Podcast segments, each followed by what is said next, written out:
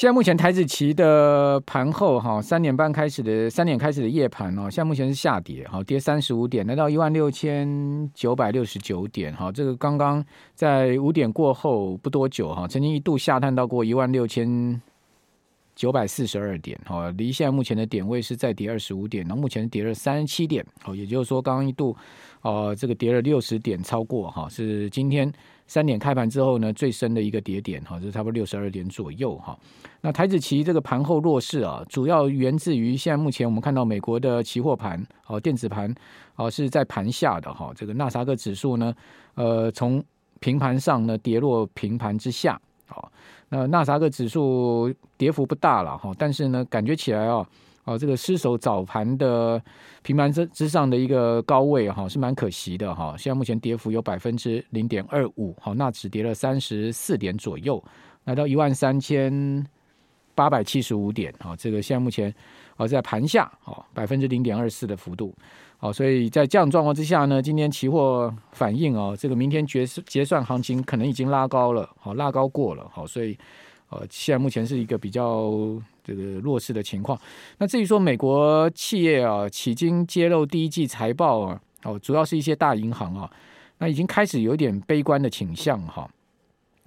哦，从这个美国的这些大银行看到它的财报出现几个状况，第一个呢，信用相关背抵啊，呆账增加，哦，这个暗示总金充满不确定性，哦，比较像是防御性的措施。哦，另外我们可以看到，就是说像达美航空啦、美国工业用的跟建筑用的。兼顾材料供应商哦，这些公司的财报表现却是强劲哦，哦显示呢消费需求有从商品转向服务的情况。那这种商品啊，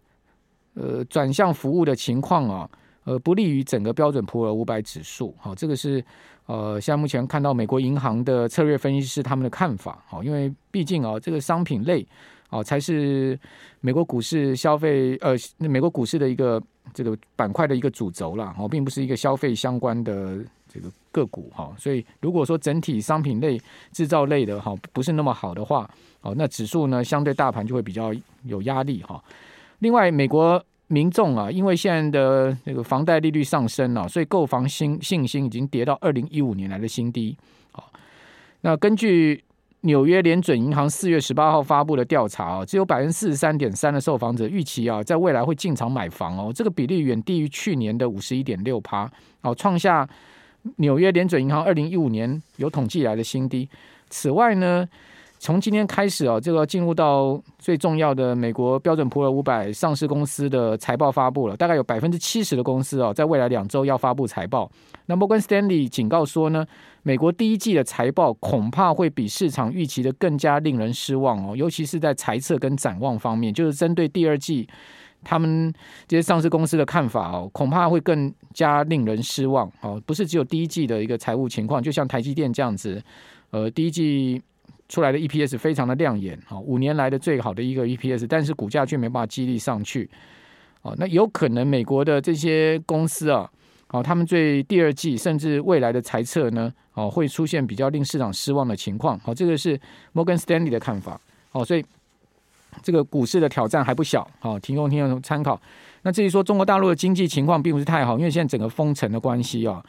啊，中国央行跟外汇局公布了所谓金融救市二十三条。释出了政策红利，哦，用政策面呢，哦，去激励这个整个经济啊，让小微企业呢，呃，有比较多的一些资金疏通的管道了哈。这个是主要二十三条其中的内文的一些部分。好，另外今天确诊一千六百二十六例哈，境外一百零一例，哦，死亡有增加两例哦，所以。啊，这一次的这个疫情啊，不但是本土今天创新高，另外呢，死亡案例也开始出现了哈，这是值得另外大家也注意的地方。还有呢，我们也观察到啊，今年整个亚币出现了集体走贬的状况，除了人民币相对这个汇价比较持稳以外，哈，日元呢，现在目前已经贬破一百二十八块对一美元这一线大关了哈。那日元贬到二十年的新低，我刚算了一下哈，日元从去年低点一百一十五块哦，贬到今天的一百二十八。足足已经贬掉十趴了。那台币去年的收盘点位是二十七点六，好，贬到今天二十九点二，台币也贬掉超过五趴了。好，所以日元台台币今年才开年一季多的时间，都已经有十趴跟五趴的贬幅，这是相当巨大的一个贬幅啊。那日元真的崩坏了吗？这一期的《金周刊》呢，有说日元是全世界第三大货币啊，居然杀到五十年来最弱时刻。事实上，日元最近是创了二十年来的新低哦。那这个日元崩坏，到底日本政府在想什么？日银行长在想什么？黑田东彦到底他的呃招数是什么？我们今天来请教《金周刊》编辑部的撰述委员黄伟轩。伟轩你好，阮大哥好，各位听众朋友大家好。好，那这个日元这次的崩坏看起来这个来势汹汹啊，是不是有机会去下探到一百三十五啊？因为一一百三十五是一个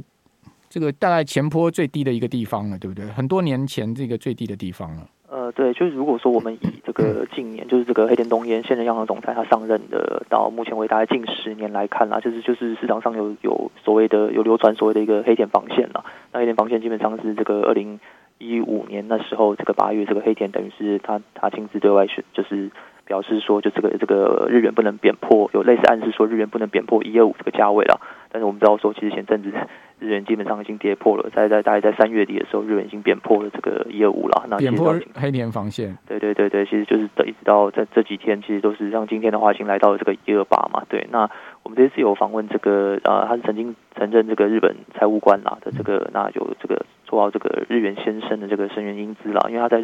财务官任内其实就是主导了很多次的这个，等于是说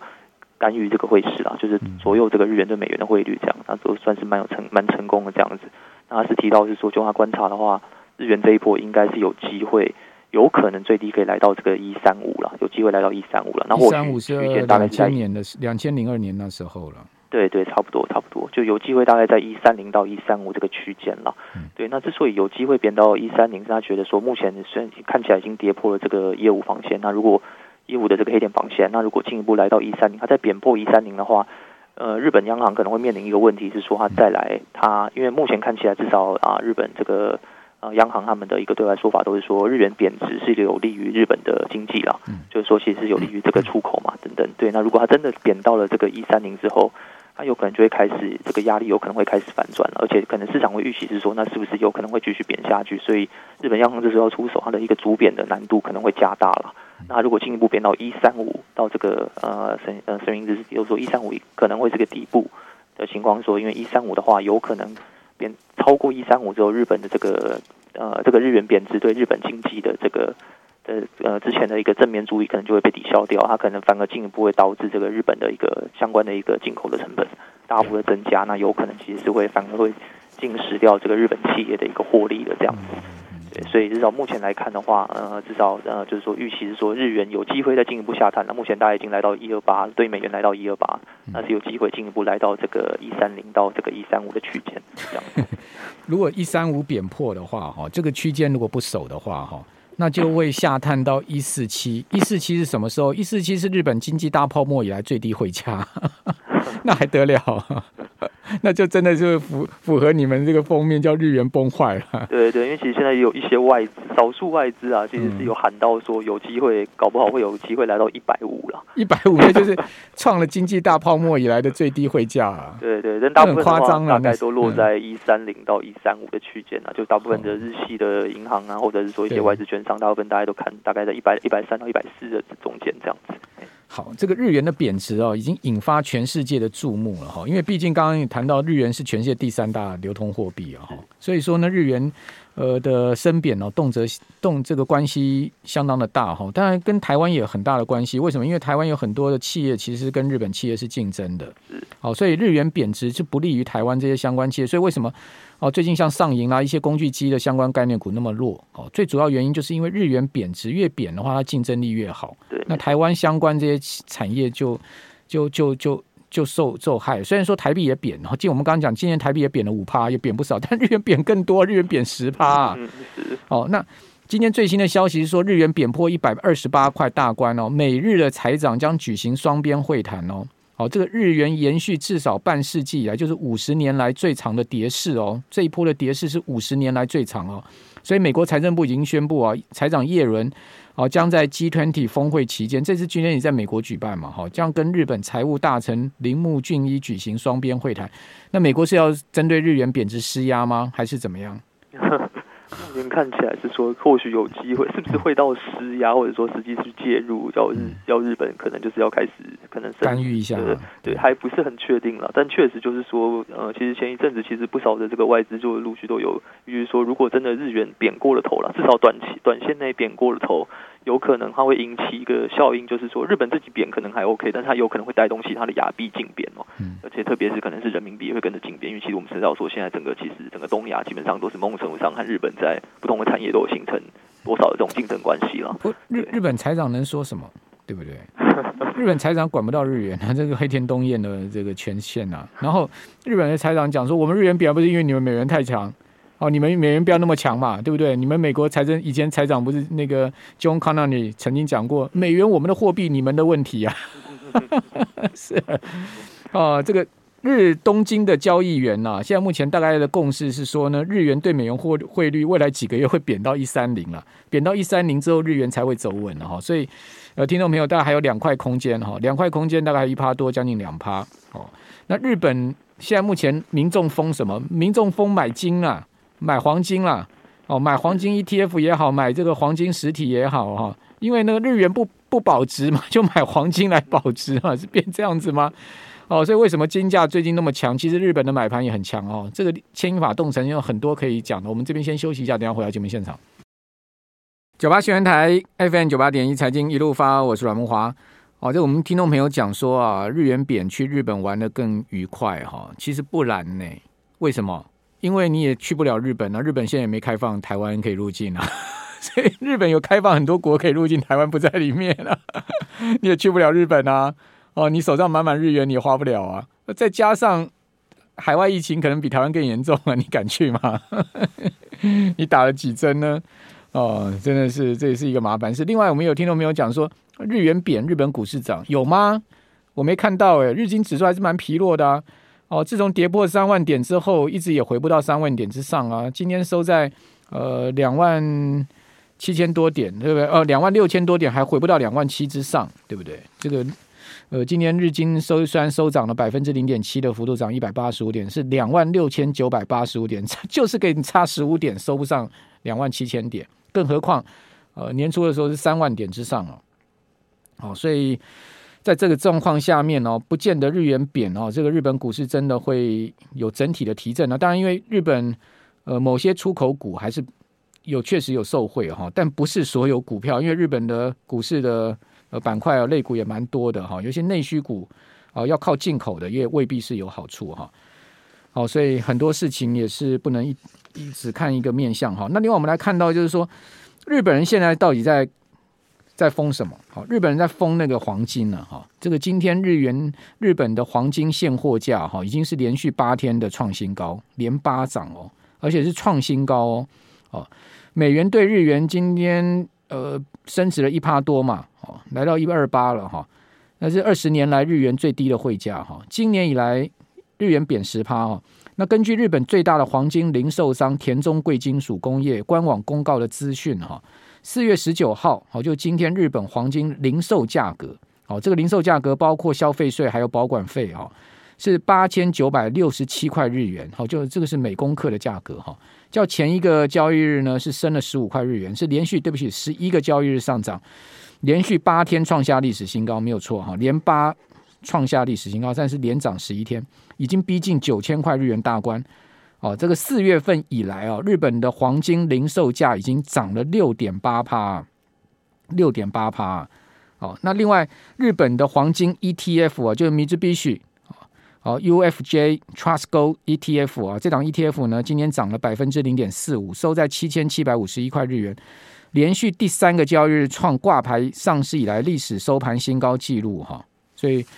日本人就是去买黄金 ETF 啊，买黄金的这个实体黄金去。去去保值了哦，我想台湾大现 状况也差不多，因为台币也贬五趴嘛。哦，这个呃二哥不要笑大哥，是不是这样嘛？好，乌鸦不要笑猪黑了。好，我们继续来请教《金周刊》编编辑部的撰述委员黄伟轩。那伟轩怎么看日元这个日元贬值所产生的正反面影响呢？我看到你们也有做产业面的报道。对，就是说产业面，其实我们这次也有问了一些这个业者啊，特别是可能是就是日系的这种汽车啊、家电业者，因为因为我们直接想到说日元这样贬下来，那应该是进口品相关进口品应该会降价吧？对，但是就是问了一下，他们说其实也没有。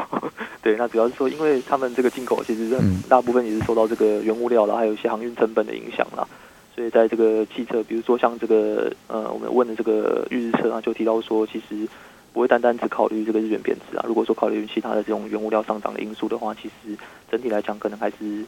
整个成本还是往上升的。所以不要说日元贬值，日本的家电会更便宜，结果没有，日本家电卖卖的更贵。对，像一些比如说这种空调啦，这个大型空调啊，它其实在在四月起的时候，它的一个家用空调的一个平均这个涨价幅度大概也差不多有涨了四趴左右了。拜托，大金是在泰国做的哎，Daikin 是泰国做的。是怎样？它是真的在日本生产的吗？好像不是哦。那其他像比如说日日立啊，或者是 Panasonic 啦，这些确实也都有一些不懂不等的一种涨幅啦，这样子。嗯嗯嗯。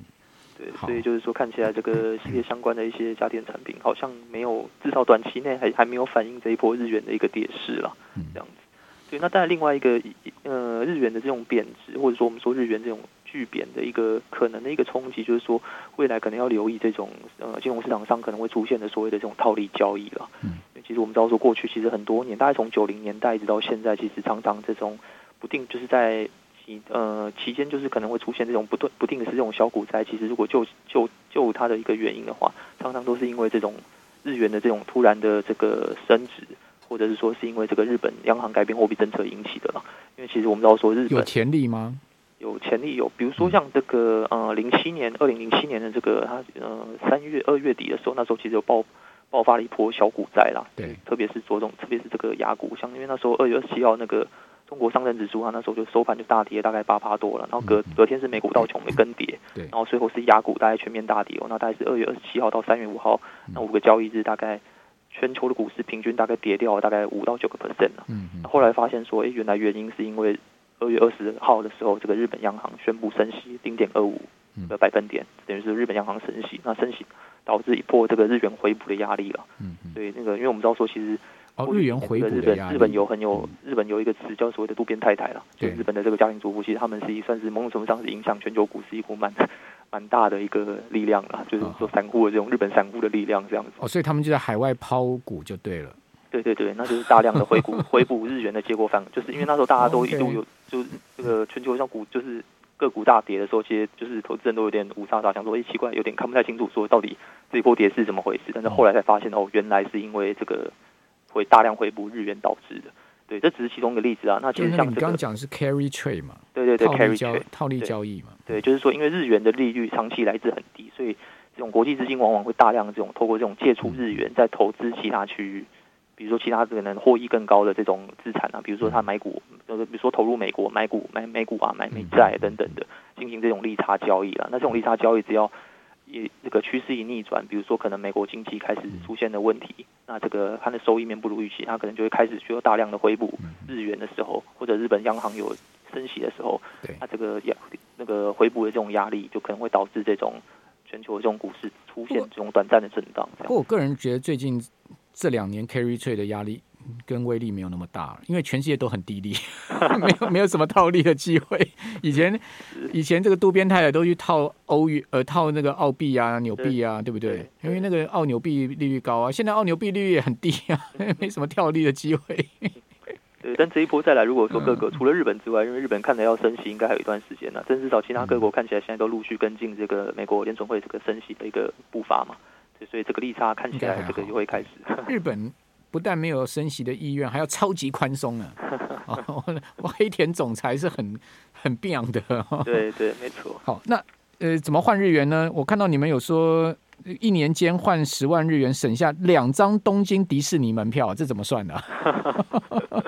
没有了，这个我们大概是用一个类似算是哈日族了，他可能每年付日本的花费，我们出估了，大概差不多十万到十台币，如果十到十二万了，就算是可能花费算是偏高的，中中度偏高的。那他这样的话，我们有大概分了三个情境了，就是说，如果他对台币汇率大概假设最多贬到，因为我们那时候算的时候，大概那时候台呃台币的兑汇大概是四比四点三了，四点三比一这样子。嘿，然后如果贬到四点六了，我们大概这样一年是可以差不多换算成台币可以省掉大概两二点六万左右了，其实是不少的。那二点六万的话。我们大概有呃，根据现在东京一张迪士尼门票大概差不多是一万三台币，对台币大概两千块，接近两千块，就日元一万三左右。对对对对。嗯、那我们知道说现在这个疫情期间，所以其实东京我们看了一下那个饭店的大概现在的价格了，大概也差不多台一晚大概台币三千块了。对，所以大概也可以、哦、去住王子饭店不止啊。如果要去东京迪士尼玩的话，最方便是住王子饭店，嗯，因为它有直接的巴士可以到迪士尼啊。是。对不对？对对，对、哦，所以王子饭店不止，我住过，一晚都要两万日元呢。好、哦，那是很多年前了，现在应该不止了。好，非常谢谢呃，金周刊的伟轩，谢谢。